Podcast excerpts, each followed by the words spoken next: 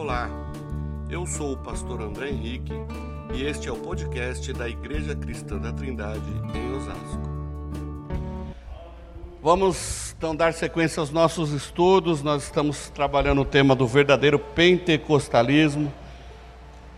Já falamos sobre a pessoa do Espírito Santo, a ética do Espírito Santo, os dons do Espírito Santo, o fruto do Espírito, santificação, né? E hoje nós vamos falar um pouquinho sobre sermos comprometidos com a palavra. Para tanto, eu vou ler Salmo 119 e Lucas 11, só para embasar ah, o nosso texto. Tem uma, uma, uma convidada aqui que eu ainda não fui apresentado. Você é a Edneia. Edneia. Edneia. Seja muito bem-vinda, Virginéia, Ana, Jair, Deus abençoe, bom revê-los.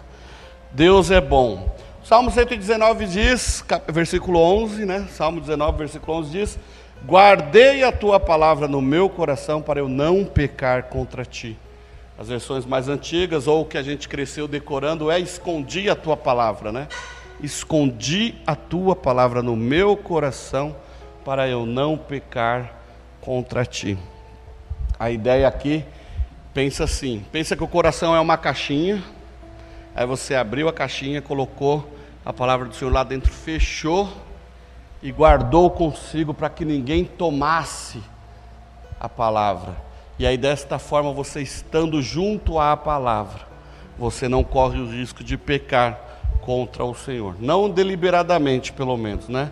Lucas 11, 28 diz assim: Bem-aventurado os que ouvem a palavra de Deus e a praticam.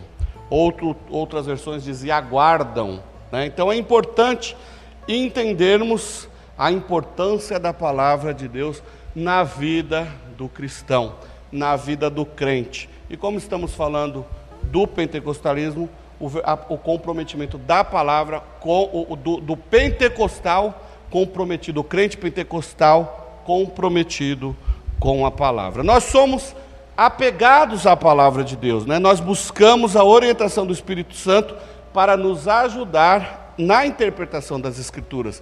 Isso é fato.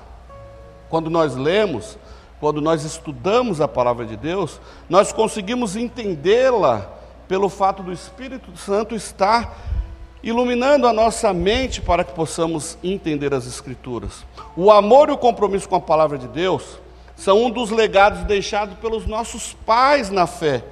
E, consecutivamente, nós temos o dever também de deixar esse legado para as nossas crianças, para os nossos filhos, né, para os jovens da nossa igreja, para as crianças da igreja, para os adolescentes da igreja e para toda a igreja. As pessoas têm que olhar para você e ver que você tem um comprometimento com Deus, e não somente com Deus, mas com o Deus e a Sua palavra. Né?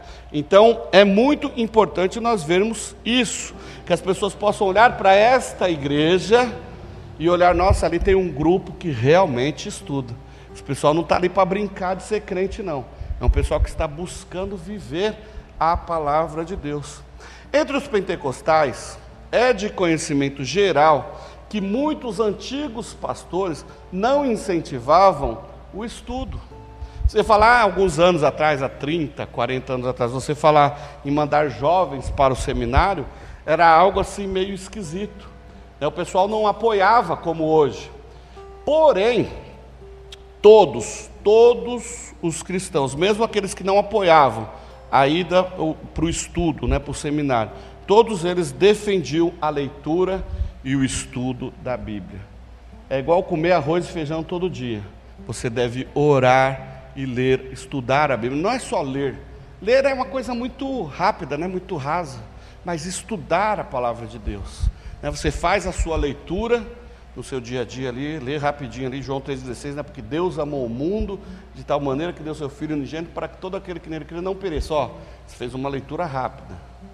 Mas pare para estudar. Por que, que Deus fez isso? Por que, que Ele amou de tal maneira? O que, que é isso? Que amor é esse? Né? Então, se aprofundar, ainda que seja em um versículo por dia, mas não somente lermos, e sim estudarmos a palavra de Deus, né?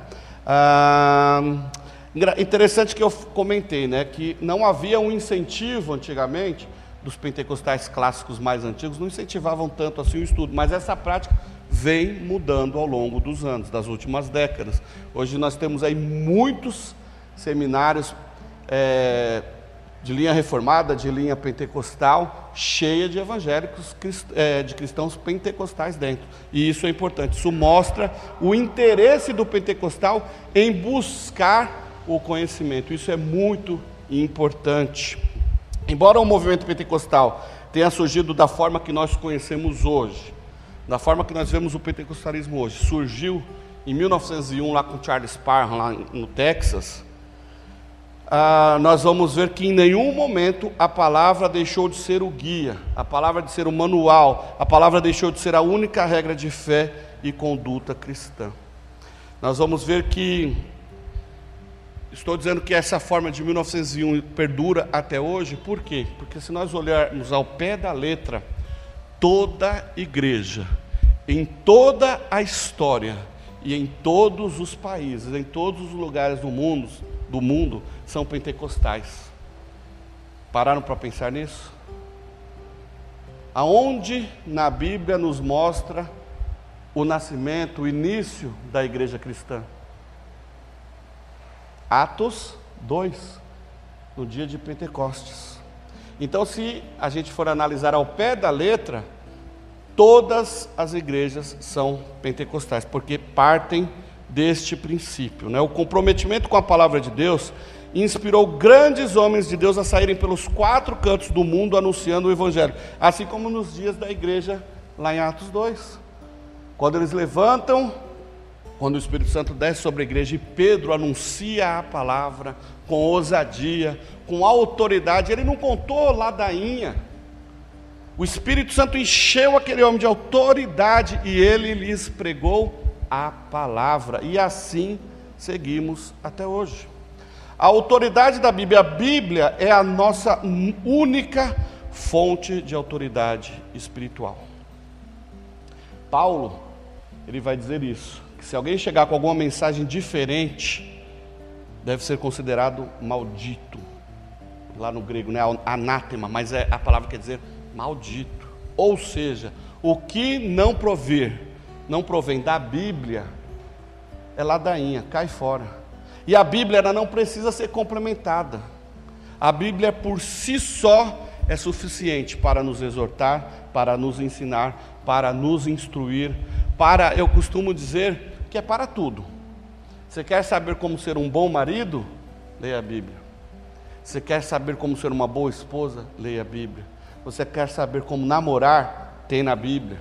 Você quer saber como exortar? Tem na Bíblia, tem tudo na Bíblia. Olha que bênção, olha que manual completo, recheado que nós temos, dado, inspirado pelo próprio Deus para nosso deleite. Então nós cremos que a Bíblia é a nossa única fonte de autoridade espiritual. A nossa declaração de fé da ICT, item 2, diz o seguinte: cremos na inspiração total da Bíblia Sagrada como única regra de fé, como única regra infalível de fé normativa para a vida e o caráter cristãos, conforme Romanos 15, 2 Timóteo 3 e 2 Pedro 1. Ela é normativa. Nós entendemos que é a Bíblia que nos conduz em tudo que formos fazer. Os pentecostais não são herdeiros diretos da reforma protestante. Digo a reforma luterana, 1517, né? Mas nós também entendemos e professamos o conceito da reforma porque o que, que, o que, que Lutero tanto brigou, tanto discutiu? Com uma série de coisas, de indulgências, que a Bíblia, a Bíblia era suficiente, mas precisava de mais uma ofertinha ali, a Bíblia precisava de mais uma coisinha ali. Então, sintetizando tudo o que as questões, né, resumindo tudo que Lutero tanto, tanto bateu na tecla nas suas 95 teses, é, nós conhecemos esse resumo hoje como cinco solas né? Sola Escritura, solo Cristo, sola gratia, sola fide e soli deu glória. Esse termo, o sola, né, significa unicamente ou somente. Somente a Escritura, somente Cristo, somente a graça, somente a fé e a glória somente a Deus. Com isso, foi sistematizado o que? O entendimento de que a centralidade das Escrituras, a Bíblia, a palavra de Deus, é o cerne, é o centro das nossas, é, é, o, é o centro de toda a informação que nós precisamos ter. Somente a Escritura é suficiente para isso. A justificação pela fé em Cristo mediante a graça. Somente Cristo pela fé. Não por obras, não por destino, mas pela fé. E a glória, obviamente, somente a Deus. Na história do protestantismo, podemos ver que protestantes seriam aquelas igrejas que se originam da reforma, ou que, embora surgidas posteriormente, guardam os princípios gerais do movimento. Essas igrejas compõem a grande família da reforma: os luteranos, os presbiterianos, os metodistas, congregacionais e batistas. Olha aí quanta gente. Nós, pentecostais, não somos diretos da reforma, por quê? Porque o pentecostalismo, na forma que nós conhecemos, é de 1901. A Azusa é lá em 1905, 1906. E a reforma luterana foi em 1517, com essas igrejas aqui. Então, a partir dessas igrejas, vão fundir um monte de movimento aí. Então, se você pensou que reformados são só os presbiterianos, vocês estão redondamente enganados. Todos somos oriundos da reforma. Claro que tem, uns, tem algum, alguns que entendem, por exemplo, que, que viram uma coisa intercambiável, né? Falar em reformado e calvinista é uma coisa só. Não, não é. Ah, embora eles queiram elitizar a coisa, elitizar o termo reformado, né? Eu sou reformado. Eles não detêm a reforma, né? A reforma vem lá em Lutero. Lutero, quando Calvino nasceu, Lutero já tinha mestrado. Lutero já estava na caminhada, ó, faz tempo. E os próprios luteranos depois acabam também rompendo com o calvinismo porque era muito complicado a forma deles agir, assim como é até hoje. Mas enfim, das denominações citadas que nós vemos, nós vamos ver sair os batistas renovados. Olha aí, as igrejas tradicionais, ah, de dentro das igrejas tradicionais, vão sair as igrejas pentecostais que por sua vez também vão sair os neopentecostais. Então, muita gente vê os escândalos neopentecostais, não que os pentecostais não tenham, não sejam causadores de escândalos, também estão, mas não dá para colocar tudo no mesmo balaio, os pentecostais e os neopentecostais. Porque o, da mesma forma que os pentecostais têm os seus erros e acertos, os reformados também têm seus erros e acertos. Então, a gente precisa procurar entender uns aos outros e conviver bem, buscando a face do Senhor, buscando a palavra do Senhor. Então, assim, com isso eu quero dizer o quê? Também somos oriundos da reforma. Não da forma que eles querem exigir aí uma reforma elitizada, mas porque nós entendemos fazer parte também do movimento de Lutero. Nós somos oriundos de um movimento bem posterior, mas nós somos oriundos da onde veio a Assembleia de Deus, da onde que veio. Bom, falar da Assembleia de Deus, que é a pentecostal mai, maior do Brasil, né? Mas da onde vem, vem oriundo de lados de movimentos tradicionais que, que tiveram envolvimento com o Espírito Santo, batismo com o Espírito Santo, e assim vai. E assim segue a história. Essa questão de ser reformado ou não é uma coisa tão delicada que os próprios luteranos, olha, os luteranos que são os, vamos dizer assim, né, os detentores originais, aqueles os únicos que podem dizer assim que sou reformado, os próprios luteranos não gostam de ser chamados de, de, de reformados, porque também não querem, não, não gostam de serem confundidos com a teologia calvinista, né, porque tem lá os seus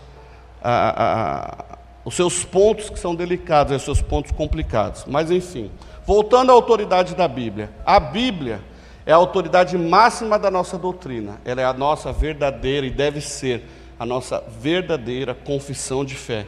Embora alguns usem experiências, né, os pentecostais principalmente gostam de usar as suas experiências, ah, alguns exageram colocando até as experiências em pé de igualdade com a Bíblia, outros colocam as suas confissões em pé de igualdade com a Bíblia. Não existe nada que complemente a Bíblia. A Bíblia por si só é a palavra de Deus. Não é a Bíblia mais a experiência pentecostal. Não é a Bíblia mais a confissão de Westminster. Não é a Bíblia mais o catecismo de Heidelberg. Não é a Bíblia mais o que Ellen White disse. Não é a Bíblia mais qualquer coisa. Não. É a Bíblia e a Bíblia, ponto final. A Bíblia, somente ela, é a palavra de Deus. E com isso, somente com a Bíblia, temos o nosso comprometimento. Somente a Bíblia, então, tem autoridade para ditar as regras na nossa vida. Autoridade significa o direito e a capacidade de comandar, fazer leis, exigir obediência e julgar. Olha a autoridade. Em outras palavras, a nossa autoridade é o fundamento ou o padrão que temos para distinguir o certo e o errado. Vou te dar um exemplo. Em todas as áreas da nossa vida, nós temos um padrão, deve haver né, um padrão de autoridade. Para as distâncias, como que eu vou medir as distâncias? Qual é a autoridade máxima sobre isso? O metro. Se daqui ali é um metro, não tem como ser um metro e vinte, ou um metro e dezoito, ou oitenta centímetros. Um metro é um metro. Então, o metro é a autoridade para as distâncias. Para o peso, a balança é a medida. Não tem jeito. Por mais que eu tente tapear lá a balança, ela sempre vai ser autoridade sobre o meu peso. Não vai ter jeito. Para o tempo é o relógio. Na escola é o diretor. E assim vai. Dependemos da autoridade para tudo o que realizamos. Sem a, sem a autoridade, só há confusão e anarquia. E na religião, a autoridade também é vital. Lembram-se lá no começo da Bíblia. O padrão ético-moral do povo de Deus, é, como eu acabei de dizer, a, a, o padrão que eles tinham era o moral, né? Eles sabiam mais ou menos que aquilo ali era legal ou que não era, mas não havia ainda uma autoridade instituída por eles, um guia, né? A palavra de Deus diz um aio para direcioná-lo sobre o que era certo e o que era errado.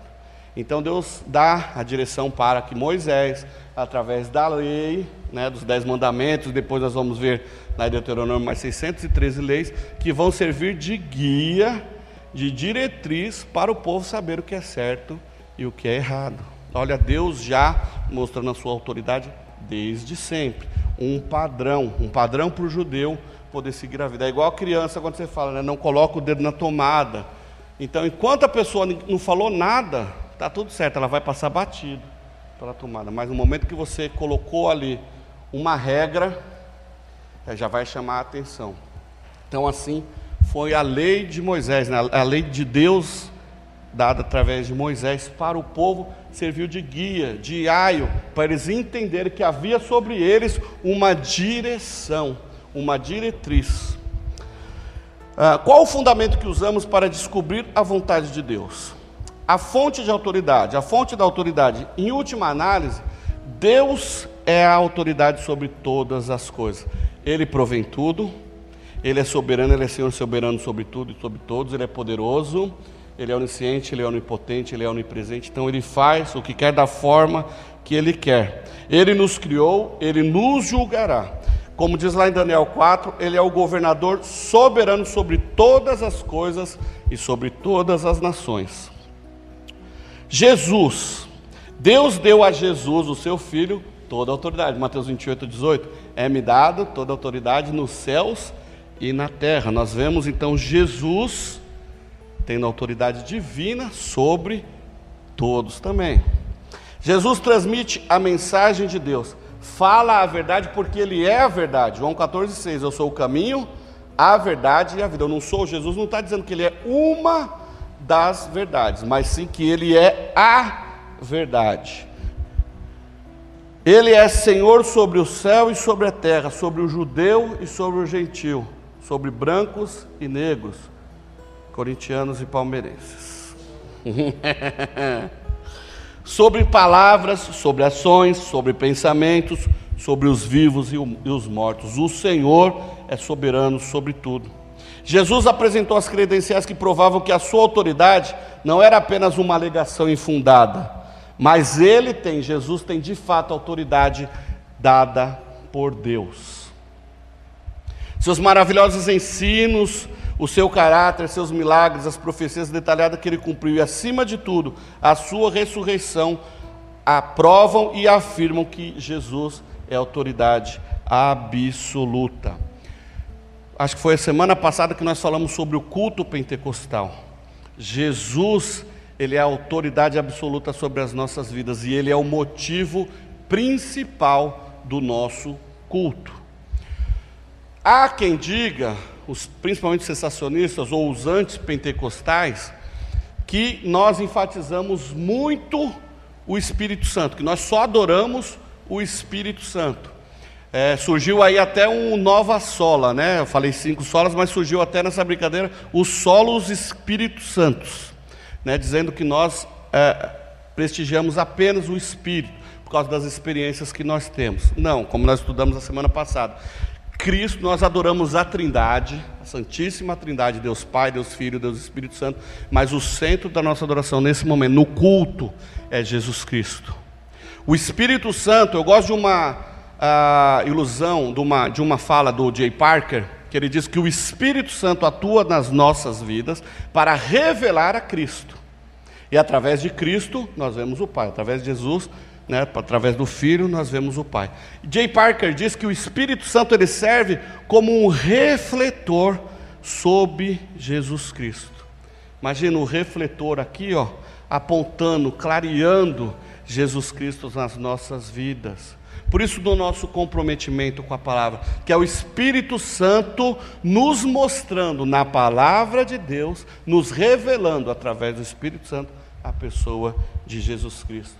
Por isso que todo crente, pentecostal ou não, deve ser comprometido com a palavra de Deus. As Escrituras, a, a autoridade das Escrituras. Jesus confirmou a autoridade da Bíblia.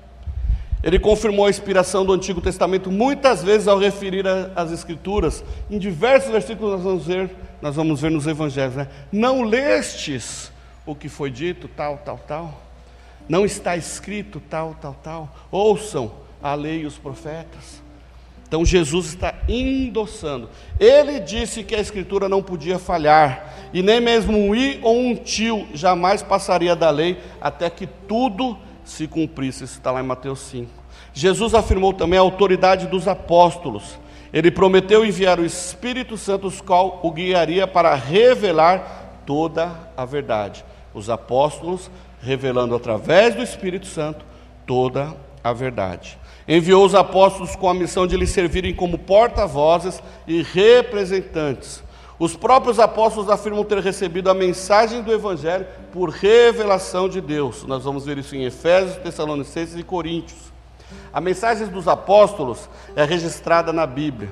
Isso significa que as palavras das Escrituras são os mandamentos de Deus. A Bíblia é a revelação de Deus para o homem, é a nossa autoridade. As suas palavras são as palavras de vida eterna, as quais nos julgarão no último dia. Os apóstolos, os doze apóstolos do Novo Testamento, têm o mesmo, estão em pé de igualdade com os profetas do Antigo Testamento, porque eles falaram em nome de Deus. E o que foi nos revelado nas Sagradas Escrituras foi diretamente inspirado por Deus a homens. É interessante, James Dunn diz que os evangelhos são relatos das memórias dos apóstolos. E é muito interessante é, ver isso, perceber isso, que mesmo lá o Pentateuco, que foi passado oralmente, contado boca, né, pela boca, oralmente, por anos e anos e anos antes de ser escrito no papel, então, assim, você vê que tudo o que foi guardado para nós hoje, tudo que está guardado na Bíblia, é a mensagem que o Senhor guardou para nós, que o Senhor preparou para nós. Era o que Ele queria que nós soubéssemos. O finalzinho lá do Evangelho de João diz isso. Né? João fala que se as demais coisas que Jesus fez fossem registradas, fossem detalhadas, não caberiam em livros. Então, tamanho as coisas, a quantidade de coisas que Jesus operou, que Jesus fez. Mas o que temos aqui hoje é, é inspirado pelo Espírito Santo para que nós pudéssemos consumir isso daqui, beber dessa fonte inesgotável de sabedoria. 1 Pedro 1, 12, 20, é, 20 e 21 diz assim: Acima de tudo, saibam que nenhuma profecia nas Escrituras surgiu do entendimento do próprio profeta, nem da iniciativa humana. Esses homens foram impulsionados pelo Espírito Santo e falaram da parte de Deus. Nós sabemos que a Bíblia foi escrita por alguém, alguém precisou escrever, alguém precisou pegar lá o, o papiro, né, o, é o papiro e tinha um outro rolo lá, né, os pergaminhos, para escrever. A gente sabe disso. Mas se não fosse a divina inspiração do Espírito Santo sobre a vida dessas pessoas, nós não teríamos esse relato. E esse relato não foi escrito de uma hora para outra. Não.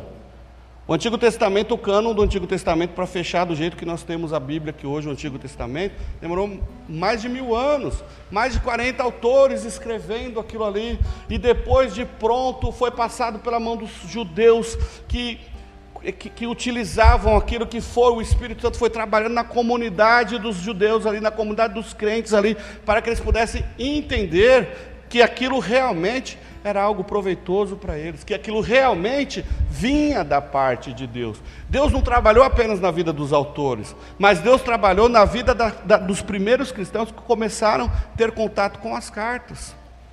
No Novo Testamento demorou pelo menos uns 100, cento e pouco an anos, cento e poucos anos, para ser escrito, para, para se fechar o cânon. E aí como que a igreja pôde perceber? Porque as cartas que Paulo enviou para suas igrejas, surtiram efeito.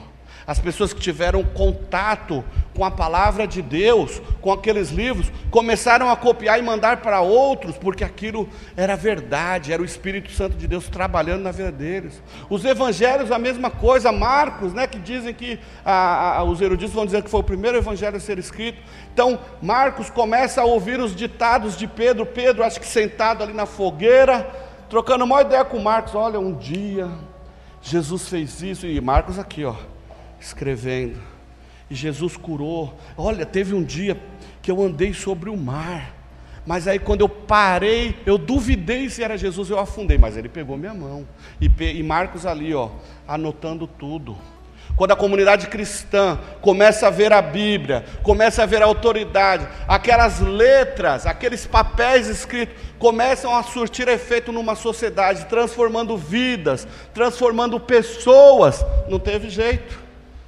Eles entenderam realmente esses livros, realmente essas letras aqui, essas escrituras são divinamente inspiradas, elas têm a autoridade de Deus sobre as nossas vidas. E com o passar dos anos, tudo isso foi comprovado que verdadeiramente é a palavra de Deus. O evangelho que transforma, o evangelho que cura, o evangelho que restaura. A mensagem de Jesus Cristo, o evangelho de Jesus, o evangelho de salvação. A autoridade bíblica transforma. Se fosse um livro qualquer, não mexia com a gente. Qualquer pessoa que tem contato com a palavra de Deus é transformado, porque é o Espírito Santo agindo, trabalhando.